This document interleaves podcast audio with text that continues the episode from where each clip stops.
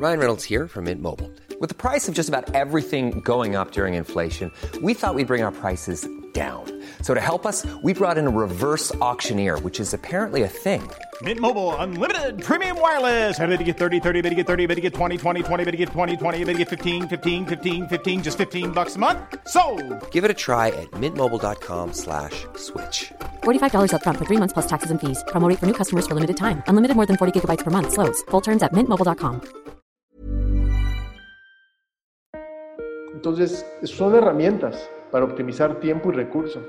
El bot, a diferencia de una contestadora, puedes darle una variabilidad que parezca humana. El bot no le va a quitar trabajo o un chatbot a gente pensante, pero sí a la gente que no piensa. La herramienta ya no es lo más importante, es la configuración de la herramienta. Neo, la voz del marketing, presenta.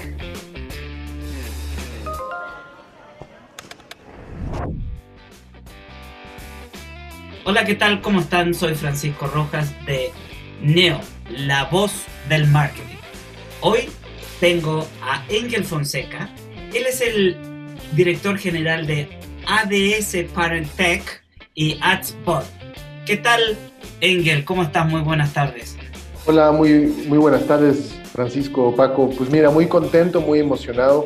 Gracias por invitarme. Fíjate que el tema de los bots, desde el ángulo desde los, de donde los trabajo y, y para qué se usan, es muy apasionante. Te puedo decir que eh, ya voy, ya, ya he hecho prácticamente más, casi más de 350, casi 400 bots en todas sus variantes, ¿no? Desde skills de Alexa, en WhatsApp, en anuncios y demás. Pero contento, contento, entusiasmado y por favor, pues... Eh, muchas gracias, preguntas. Mira, para las personas que no conocen a Engel Fonseca, aparte de ser orador, profesor de, de universidades, karateca, joven, entusiasta, emprendedor, etcétera, etcétera, etcétera, quiero poner en, en contexto, Engel, el programa de hoy vamos a tratar de, de hablar un poco de las tecnologías que se usan en Internet, ¿ok? Como bien lo adelantaste, me gustaría que definiéramos qué es un chatbot y para qué sirve. Ah, claro. Primero para explicarte la palabra bot. Los bots son robots en la nube, en Internet. ¿sí? Los robots realmente son físicos. Entonces un bot es la automatización de una atención humanizada de forma escalable para personas y empresas. Entonces, tú puedes con un bot programar un hola, ¿qué tal? Gracias por contactarnos. Y ese bot va a atender con el mismo ímpetu a mil personas que a diez mil personas. Y pueden ser interesa- Puede ser simultáneo, claro. Pero te ayuda a ahorrar tiempo y a fomentar que la gente, en vez de dedicarse a repetir lo mismo todo el tiempo, o sea, la gente que atiende en redes sociales o WhatsApp for Business o en los call centers, en vez de que se dediquen a hacer lo mismo todo el tiempo de forma repetitiva, permite que puedas aprovechar el tiempo y el bot hace lo repetitivo. Entonces, son herramientas para optimizar tiempo y recurso y obviamente dar mejor servicio. Oye, Engel, entonces, a ver si entendí bien. Es un programa que está en la nube que te ayuda a automatizar procesos o contestaciones. ¿Estoy lo correcto? Sí, exacto. Ahora, este chat, que es un chat porque tú lo escribes, con la información que, que se pone ahí, ¿se puede sacar algo de atención al cliente o siempre te va a contestar lo mismo? ¿O cómo puede estar bien interesado o interesante un chatbot para un cliente? Muy interesante tu pregunta. Mira, curiosamente, una de las características para que un chatbot funcione para una marca es que debe de parecer una persona. De acuerdo. Entonces, Sí. cuando te dicen, hola, soy Isabel, es porque es un chatbot. En muchas, ¿sabes dónde te das cuenta? En la velocidad con la que responden. Si responde muy rápido el bot, que es un error que responde demasiado rápido, la gente se da cuenta que ni siquiera es un bot. Entonces, lo que aquí tenemos que visualizar es que una de las grandes características de la tecnología en los bots es que no parezca bot y requiere de varias características. Uno, tener el factor aleatorio. Por ejemplo, si tú a un chatbot le pones hola y siempre te contesta hola, ¿cómo estás? Todas las veces llega un momento en que se vuelve predecible y lo predecible genera desconexión, genera indiferencia. Imagínate llamar a un banco que te conteste una contestadora y que digas, ay, qué padre, me contestó la voz de una persona que es una máquina y no importa si soy la persona mil o dos mil o diez mil. El bot, a diferencia de una contestadora, puedes darle una variabilidad que parezca humano. Y hasta en el estricto sentido, un bot puede ser un humano atemporalmente. Ok, pero ¿cómo, ¿cómo es eso? Sí, por ejemplo, eh, perdón que dé esta analogía, pero si yo escribo un libro hoy y tú lo lees mañana, me estás leyendo a mí, pero desfasado en el tiempo. Para hacer un chatbot, por ejemplo, para una empresa, tienes que identificar quién es la persona que mejor atiende a la gente en tu empresa a través de medios electrónicos, ya sea Facebook Messenger o call center o llamadas o WhatsApp for Business, para justo replicar ese tacto de forma escalable en el bot. ¿sí? Entonces, características de un chatbot para que sea creíble que es una atención personalizada, puedes configurar que te responda por tu nombre, que tarde un poquito en contestar, que no sea tan automático. Eh, a mí me ha tocado construir chatbots, eh, Paco, que tienen typos y luego mandan la corrección del typo. Ok, ok, es decir, que se equivocan a propósito. Sí, sí, sí, que dicen disculpa, fue el corrector. Entonces tú dices, ah, entonces es una persona pero no es una persona. ¿Sí? Ahora, si es una persona temporalmente, ojo, si yo configuro el chatbot hoy, martes, y tú hablas con ese chatbot el viernes, soy yo atemporalmente. Ya, ahora, totalmente de acuerdo, pero para que esto tenga una coherencia, así es para atención a clientes, tú debes de tener preestablecidas algunas preguntas que inmediatamente te van a contestar, ¿o no? Sí, eso, eh, eso es un árbol de, decisión. le llaman bot tree, o sea, bot 3, o sea, el árbol bot. Es muy interesante, pero el chatbot, hay, hay muchos tipos de bots, no solamente chats. Hay bots. viendo en tu página, tienes como cinco. Sí, pero en esencia es lo mismo. son bots para responder, bots para vender, bots, por ejemplo, para, este, para temas, por ejemplo, de quejas, para noticias. Hay newsbots hay search bots, hay muchos tipos de bots. Lo que tú haces en un bot es que le tienes que crear un tronco común de cuatro temas. Entonces te voy a dar un ejemplo. Ahorita estoy haciendo un bot para una ciudad que tiene la intención de ser una ciudad inteligente para turistas y ciudadanos. Entonces, las cuatro columnas editoriales de ese bot para esa ciudad, lo que quieren lograr en esa ciudad es que la gente tenga la disposición del WhatsApp a todo, seguridad, la alcaldía, vialidades, temas turísticos, qué lugares están abiertos o no, a la demanda de una palabra, o sea, a la disposición de una palabra gatillo, les llaman palabras gatillos. Entonces, vamos a hacer un cuerpo editorial para la ciudad a través del bot y un tema va a ser turismo, otro negocios, otro seguridad y otro va a ser recomendaciones para mejorar el estilo de vida de la gente en la ciudad. Entonces, tú escoges tres, cuatro temas y después desarrollas los subtemas porque al final el bot necesita palabras gatillo para saber interpretar la conversación. Entonces te doy un ejemplo.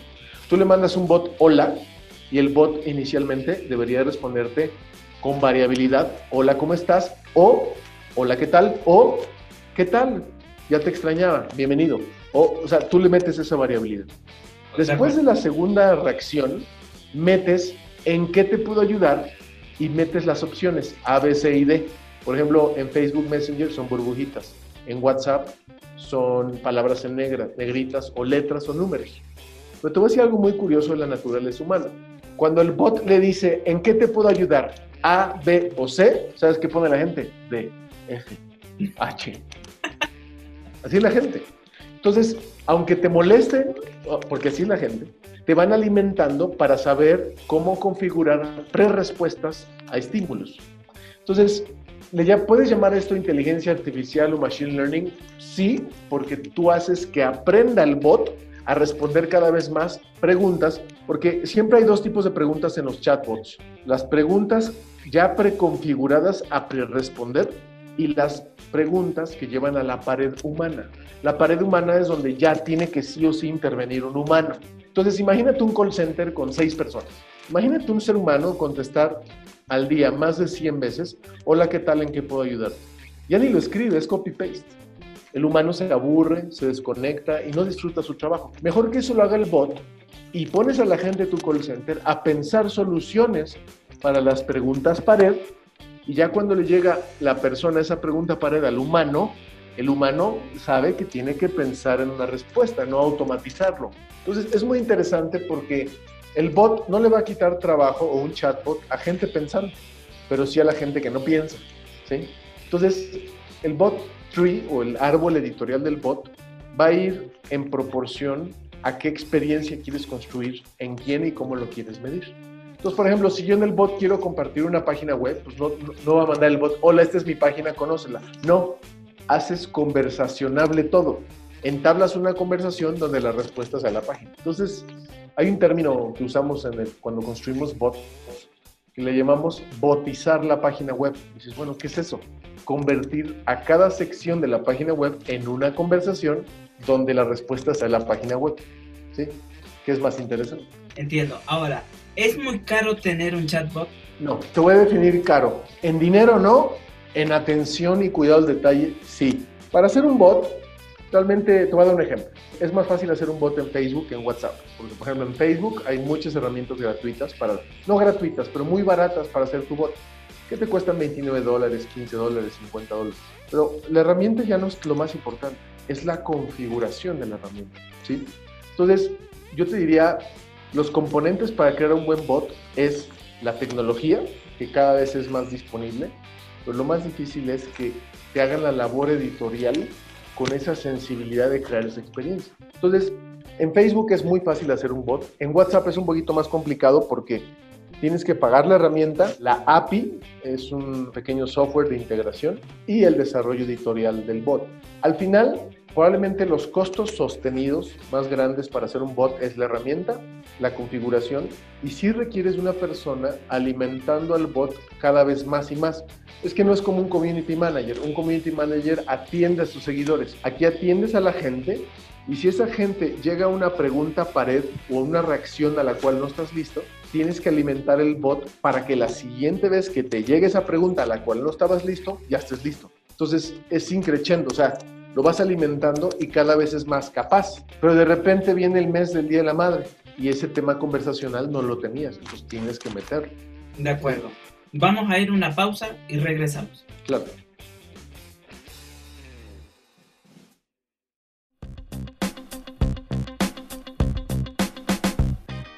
Gracias por estar con nosotros. Estamos con Engel Fonseca. Él es el director general de adsparent.tech de tecnología. Engel, estábamos hablando de, de, tecnologías y de cosas que hay en la nube para las empresas y para poder automatizar ciertas cosas para que sea el trabajo más o automatizar el trabajo tedioso, digámoslo así. ¿no? Estábamos hablando de chatbot. Pero, ¿qué pasa cuando tú entras a una página de internet de un e-commerce? Ya, mira, me pasó lo personal. Quería comprarle un regalo a mi hija que estaba de, de, cumpleaños en octubre el año pasado. Me metí un, a un e-commerce y quise comprar, ¿ok? No se pudo comprar. Me decía que estaba, que no era posible comprar, no estaba disponible, etc. Ok, me di por vencido, fíjate, me di por vencido y me fui me fui a otro lado a buscar ese mismo producto a otro lado. Y cosa curiosa, al día siguiente me llega, hemos confirmado tu compra. dije, ah, chirriones, pero ¿cómo? Si ya pasó la vieja, ¿no? Ya fue el día anterior. Ah, y aparte me llegó duplicado. Lo intenté cancelar, lo medio pude hacer, saqué mi screenshot porque dije, seguro voy a tener que pelearme al rato, ¿no? Me metí al chat, y no me pude comunicar con nadie, nadie me dio una solución. Me dice, marca por teléfono. Marco por teléfono y es de puros índices. De plano, no pude hablar con nadie. Y dije, bueno, tendré que esperar a que me quieran cobrar. Bueno, estamos a febrero y todavía no puedo hablar con nadie. Wow. Ese tipo de experiencias, ¿cómo la ves? Mira, yo considero que toda fortaleza sobreexplotada resta. Todo demás resta. La tecnología generalmente es parte de la solución, pero también ya es parte del problema. Nunca puedes poner un bot y sustituir al 100% la atención humana. El bot es para ahorrarle tiempo al humano, pero no para sustituirlo. Porque mira, se vuelve un tema de expectativas. me genera la expectativa de que puedo contactarte y en realidad te estás escudando en la tecnología para no responder. Te voy a decir algo fuerte. Muchas tiendas, así como en la publicidad en Internet, ¿te acuerdas que antes nos salían anuncios así muy bonitos, pero para encontrar la X y cerrar el anuncio te llevaba a la página web? ¿Sí? Sí. ¿No te acuerdas? Bueno, muchas veces el e-commerce, hay tiendas que están hechas para venderte, pero no para que tú compres con claridad.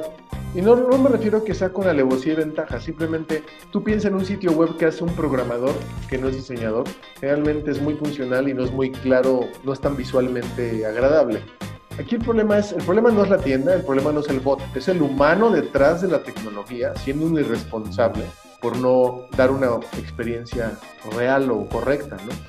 Mucha gente ha tenido miedo de comprar en línea, yo en su momento lo tuve, pero sí me ha pasado que compro cosas y me llegan doble, porque no me fijé, le di dos clics, ¿no?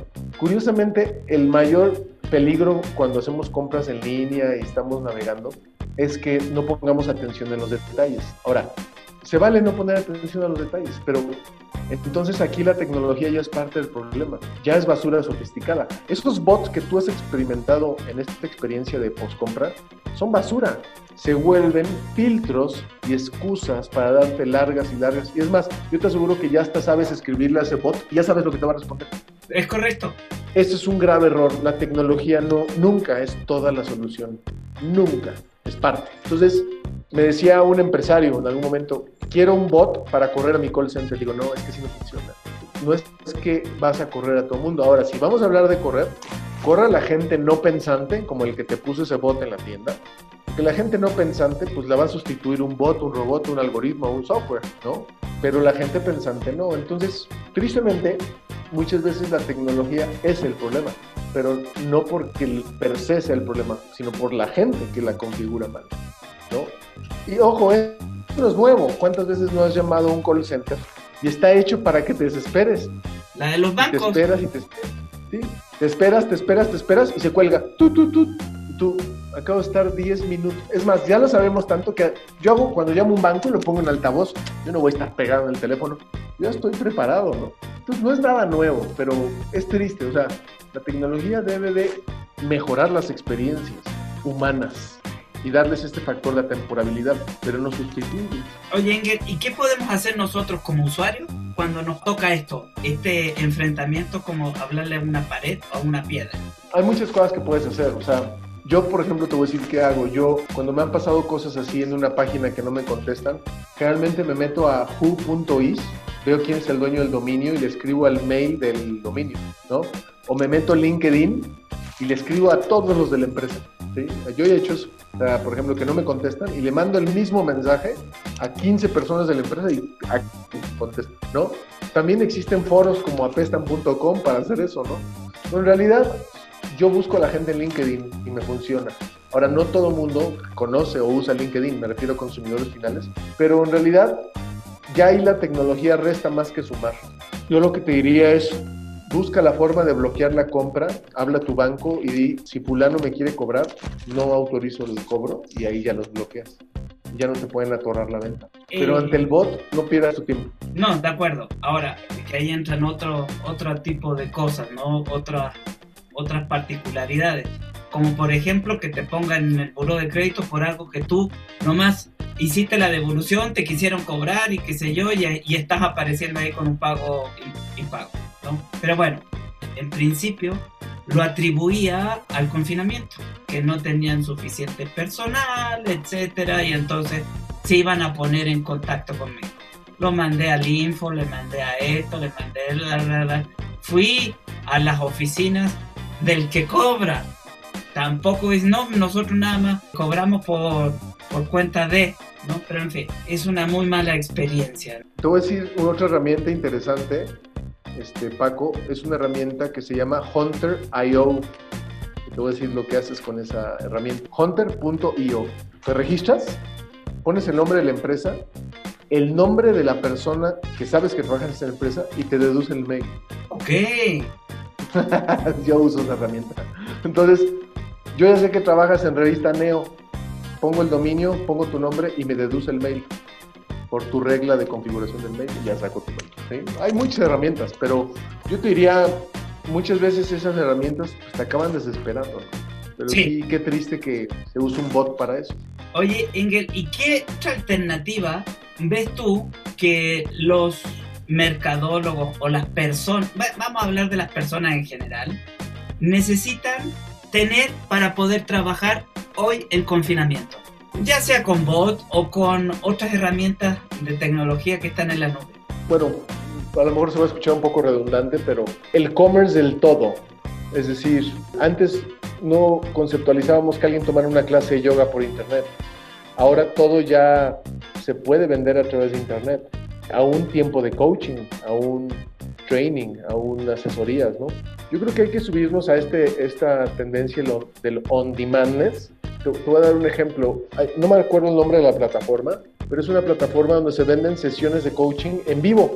Pero es una plataforma bien, o sea, private algo se llama, no me acuerdo bien el nombre. Yo creo que al final todos tenemos algo que aportar a alguien y lo bonito es que ya no tiene que estar ni en México, puede ser por internet. Yo particularmente estoy empezando un proceso de empezar a generar mucho más contenido en inglés porque pues, yo quiero tra- atraer más clientes de Estados Unidos. Tengo clientes en Estados Unidos, no los que quisiera, ¿no? Pero yo le apostaría a subirme a vender lo que antes nadie compraría por internet, por internet, y subirme en buscar vender cosas en Estados Unidos desde donde esté, ¿no? Ahorita, por ejemplo, acabo de ayudar al lanzamiento de una tienda de cosméticos que es de Centroamérica, pero vende en Estados Unidos. Y al americano está tan globalizado, pues, no le importa dónde esté, te compra. Si googlea y lo encuentra, lo compra. Exacto. ¿Cómo nos subimos en ese tren de la demanda? Pues primero hay que ser encontrables. Entonces, lo he pensado varias veces, hasta lo soñé. Dije, necesito desarrollar más contenido en inglés. Necesito más clientes en inglés. ¿Por qué? Porque dime la economía de Estados Unidos cuántas veces es más grande que la de México. Entonces, yo, yo diría esas dos cosas. Hay que subirnos en el tren del commerce y buscar venderle al mercado sajón. Para entrar al e-commerce, si yo no sé nada de programación, no tengo idea, lo único que uso eh, son algunas redes sociales. ¿Qué consejo les das tú, Engel, para que se atrevan y prueben algo diferente? ¿Y qué les sugerirías? Mira, toda buena idea tiene una característica que es que resuelve problemas a alguien. Entonces, cuando queremos vender algo, ahora hay que recordar que lo diferente es más relevante que aún lo mejor. La pregunta es, ¿qué puedes tú venderle a la gente que le sea útil, aunque no esté en México o no esté en tu geografía? Cuando uno arma una tienda en línea, no necesitas saber ni programación. Armas tu tienda en Shopify o puedes hacerlo en GoDaddy, puedes hacerlo en Wix, que ah, no me gusta mucho, pero puedes hacerlo ahí. Pero ojo, mucha gente cree que al armar la tienda ya los compradores llegan solos. No es cierto. Necesitas armar tu tienda, que eso da mucha confianza y también ventas, pero también entrar a los marketplaces, entrar a Amazon a vender, entrar a Mercado Libre a vender, entrar a Claro Shop a vender, entrar a Alibaba Express a vender, entrar a Facebook Marketplace a vender, no solamente tu tienda. Y la tienda, muchas veces sabes para qué sirve, para comprar en Facebook, pero la página web me da confianza de que eres una empresa. Y obviamente hay que meterle publicidad. Ahorita, por ejemplo, estoy asesorando a una marca de joyas, chiquita. ¿Sabes cómo le generan el valor percibido? Con buenas fotos y buenas descripciones. Le ganan 200% más, y quítale menos publicidad y trabajo y tienen un negocio. O sea, mucha gente está metiéndose a Alibaba Express a vender en Amazon. ¿eh? Entonces, la pregunta es, ¿qué puedo ofrecer que le solucione un problema a quién y en dónde? Es un muy buen consejo. Eso es como para ser emprendedor. Empiezas en, como dices tú, en redes sociales, en un marketplace, pero ¿en qué momento debemos saber que tenemos que pegar el brinco a ser una empresa formal? Mira, muchas de estas plataformas, por ejemplo, en Amazon tú no puedes vender piratería, ¿no? En Facebook Marketplace sí. En Claro Shop no me acuerdo, Mercado Libre creo que tampoco. Y regreso al tema de los bots. Mucha gente que está vendiendo en Internet es el de cobranza, es el que manda el envío, es el que consigue el producto y lo vende. Por eso hay que tener bots para ayudarnos a ahorrar tiempo. Ahora, el punto en muchos de estos casos es, para formalizar, es buscar escalabilidad. O sea, hay un fenómeno muy interesante, Paco, que está pasando ahorita. Trabajar para una sola empresa ya no es rentable. Entonces mucha gente está trabajando simultáneamente para tres, cuatro empresas, dos empresas.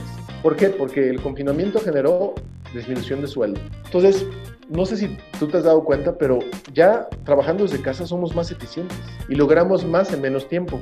O sea, tenemos más tiempo para otras cosas. Yo le he dicho a varias personas que trabajan en grandes empresas, necesitas poner un negocio que no te genere conflicto de interés. Claro que lo puedes hacer, ¿no? Pues si trabajas en una telco, pues no pongas un negocio de telco, pon una tintorería, pon food commerce. Y ahí es donde empiezan a capitalizarse los conocidos. Entonces, acuérdate que antes, ¿qué comprábamos por internet? ¿No? Comprábamos electrónicos, electrodomésticos y contenido y apps. Cuando salió Netshoes para vender zapatos, la gente decía, nadie, ¿quién va a comprar zapatos por internet? A nadie. Después pensábamos comida por internet. ¿No te acuerdas que pensábamos, ¿quién va a comprar comida por internet? Ve las bicis en la calle, de Uber Eats, de Corner Shop, de Didi. O sea, ¿qué no vamos a comprar por internet? Pues ya es más, más, más fácil ver lo que nunca se va a comprar por internet que lo que sí se compra. Yo creo que hay que meternos en la cabeza de la gente. O sea, Visualizo que necesitamos pensar cómo ser parte de la solución a la problemática. ¿Cómo me ayudas a reinventarme y a disfrutar mi vida desde mi casa? Yo creo que hay muchas aristas a explotar. El tema del food commerce está muy fuerte. Yo no creo que todo se haga digital, pero sí se va digitalizando. Y regresando al tema de los bots, los bots nos van a ayudar a ahorrar lo más valioso que es tiempo. Entonces, yo le digo muchas veces a alguien, si vas a hacer un negocio en Internet, no pierdas tu tiempo en hacer algo que no implique pensar. Para eso hay bots, para eso hay Excel. De acuerdo. ¿No? Básicamente, entonces, yo estoy convencido que todos podemos vender algo. Esta, esta pregunta la contestamos en el otro bloque, ¿va? Dale, gracias. Regresamos.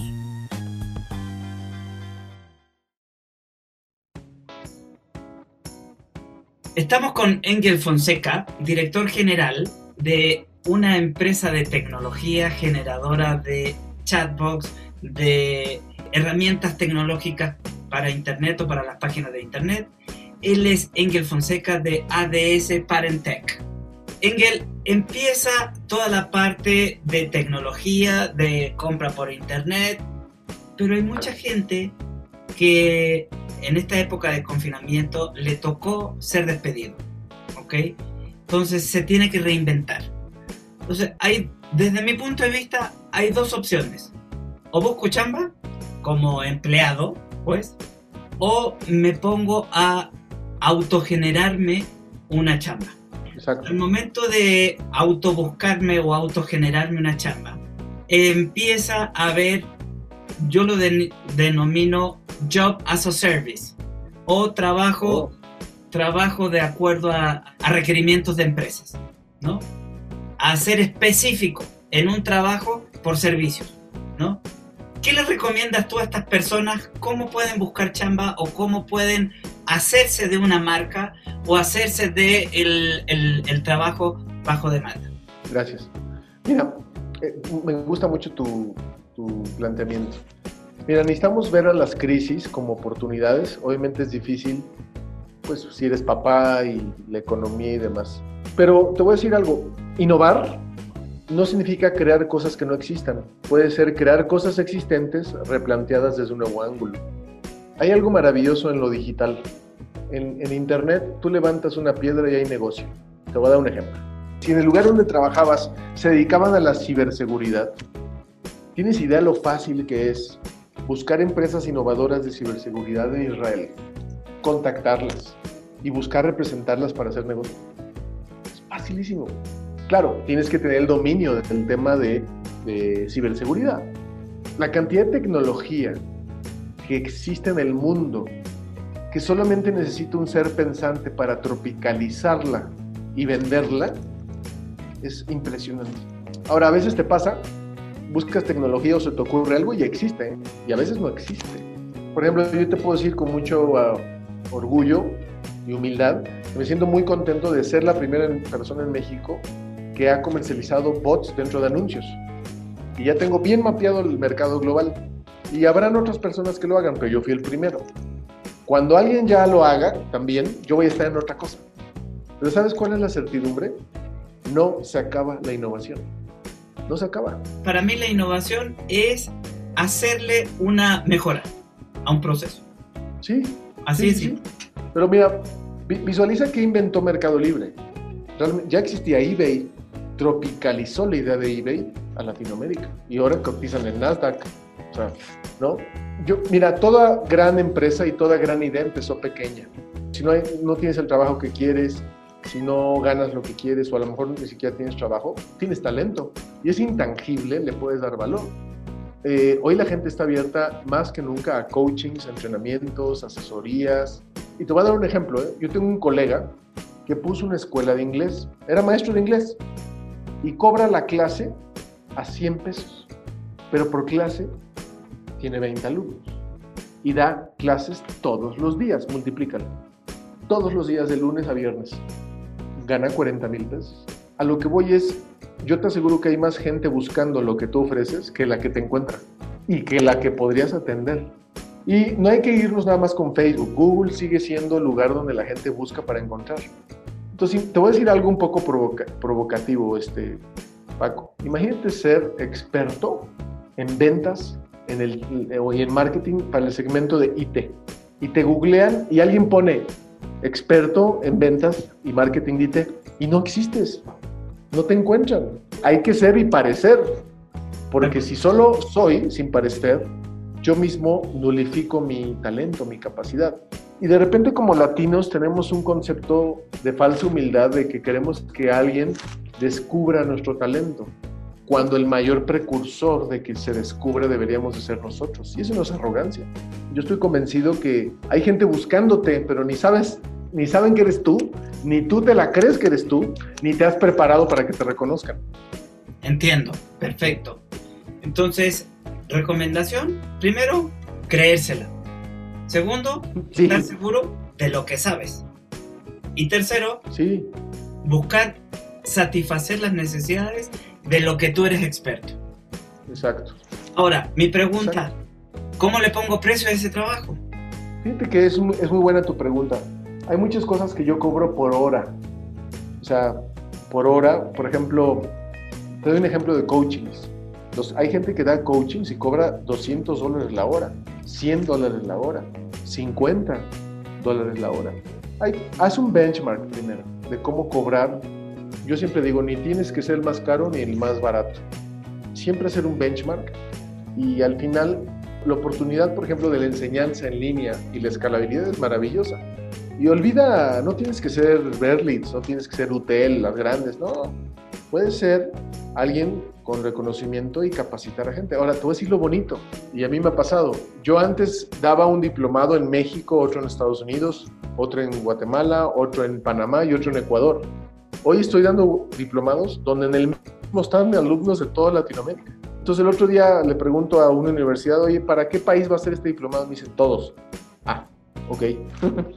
Escalabilidad. Y te voy a decir otra cosa, por ejemplo, en, en la capacitación surge algo interesante. Tú puedes, por ejemplo, imagínate que quieres enseñar sobre algún tema. Verlo en vivo es un decir, ¿eh? 500 pesos. Pero on demand, 150.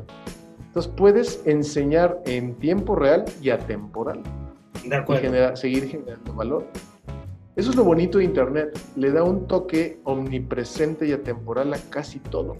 Este podcast que estamos haciendo va a estar atemporalmente disponible para mucha gente. Entonces, ¿cómo me hago atemporal? Generando contenido. Y antes cazábamos clientes, ahora necesitamos atraerlos. Eso es más estratégico. Totalmente de acuerdo. Oye, Engel, tú eres especialista en desarrollar talentos, nuevos negocios, en emprender o hacer que la gente emprenda con tecnología, ¿no? ¿Cuál es, desde tu punto de vista y con toda la experiencia que tienes con todos tus clientes, el mayor problema para poder emprender? Uf, qué buena pregunta. Mira, te voy a decir esta diferencia. En países, por ejemplo, como Israel o Estados Unidos, el promedio de edad de los emprendedores son chavitos, que siguen en la universidad o todavía ni entran. En Latinoamérica, el perfil del emprendedor muchas veces es la persona que la corrieron, la liquidaron, y no es que sea emprendedor, es que no tiene de otra. O sea, de entrada hay que emprender para generar valor. El problema es no podemos emprender solo para generar dinero, porque te frustras. Tú bien sabes que el dinero es consecuencia de un buen negocio, no, no puede ser la única meta. Si no, ya no ves a la gente, subestimas la experiencia y demás.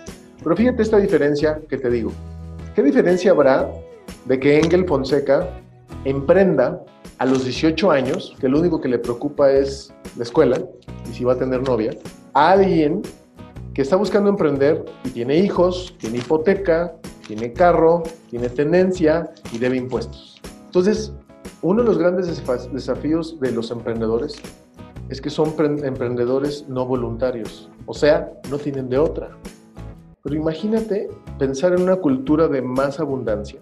Por ejemplo, mucha gente emprende cuando ya lo corrieron. ¿Por qué no emprendiste desde antes? ¿No? Claro, implica dormir menos, claro. Trabajar más. ¿Por qué, ¿Por qué emprender hasta que te liquiden o te jubiles? ¿Por qué no emprendes desde antes, no? Ahora, si el objetivo es dinero, no emprendes, porque si eres empleado, tienes tu objetivo. Pero si el objetivo es crear patrimonio, crecer, trascender, no emprendes por dinero. Claro, todos queremos dinero. Yo le digo a mis hijos, el dinero es como el ego. Pero tú ves, por ejemplo, en, Silicon Valley, que he tenido la oportunidad de muchas veces, los emprendedores son chavitos y viven con sus papás. ¿eh? Su mente tiene mucha más libertad para crear y menos distracciones. ¿Podrá ser eso limitantes? Me refiero a la persona que no ha emprendido. Desde mi punto de vista, hay dos problemas. Uno, porque está muy cómodo trabajando para otro. Y la otra, bueno, yo no sé si, si sea comodidad o flojera. Yo creo que es indiferencia, Paco, a ti mismo. Al final, cuando tú eres empleado, la carga quincena a quincena es transferida al patrón, a la empresa. Pero a mí me sorprende cuánta gente siente que la empresa siempre le debe, ¿no? Siempre. En realidad tú, es tu obligación crecer en la empresa. O sea, la empresa te va a poner las herramientas, pero pues, si tú no le pones ímpetu a, a crecer, no, no va a hacerte crecer por ti, ¿no? Yo creo que cuando pensamos en la cultura de escasez, cuando ya agarras un huesito, lo cuidas y crees que ya no hay más huesitos. Exacto, no mires para el lado, que puedes encontrar otro huesito. Ahora, la edad no es problema, ¿eh? Por ejemplo, el fundador de McDonald's tenía cuarenta y tantos años cuando fundó McDonald's, o cincuenta creo. La edad no es el problema, es la mentalidad. Yo te puedo decir, o sea, ayuda a la gente a emprender y he emprendido de N formas y he fracasado tantas veces. Y hay cosas a las que le he pegado, pero te puedo decir que, o sea, yo no me siento como yo ya llegué, ¿no? O sea, no, nadie, ¿no? Yo no siento que ni siquiera he acabado de descifrar en su totalidad lo que es lo digital. Es muy amplio, ¿no? Pero sí, sí te diría que tienes trabajo, o sea, para la gente que nos está escuchando, emprende desde ahorita, porque si ya no tienes otra, ¿con qué corazón e ímpetu lo vas a hacer? Aprovecha la tranquilidad que te da tener trabajo ahorita para emprender sobre esa tranquilidad. Porque tú bien lo sabes, Paco, emprender con tu dinero, dependiendo de lo que emprendes y comiendo de lo que emprendes, pues es bien fuerte, ¿no? Luego no te pagan los clientes, luego ¿qué comes? Es bien fuerte, ¿no? Yo considero que debemos, la gente que tiene trabajo, crecer hacia otras direcciones. Oye, Engel, ¿dónde te podemos encontrar? Para tener más coach tuyo y, ver lo que haces. Ya, gracias. Pues mira, este, escribo de repente en la revista Neo. Estoy como arroba Engel Fonseca en casi todas las plataformas. Eh, LinkedIn, Twitter, Facebook. Generalmente me escriben y yo contesto, ¿no? Pero pues encantado de compartir más lo que opino, lo que pienso de los bots, de la inteligencia artificial, y pues te, dejo con esta idea, Paco. Para mí la tecnología más sofisticada, la más valiosa es la humana. Por eso los bots, su mayor nivel de expresión es parecerse a nosotros. Pues Engel, te agradezco mucho el haber estado con nosotros y te invito a que sigamos haciendo más en Revista Neo o en noticiasneo.com con cápsulas informativas de tecnología y todo eso. ¿Te parece? Encantado, encantado. Así te podemos ir siguiendo y podemos sacar más ideas de tu gran expertise. Pues muchísimas gracias. Muchas gracias Paco. Saludos. Gracias. Neo, la voz del marketing, presentó.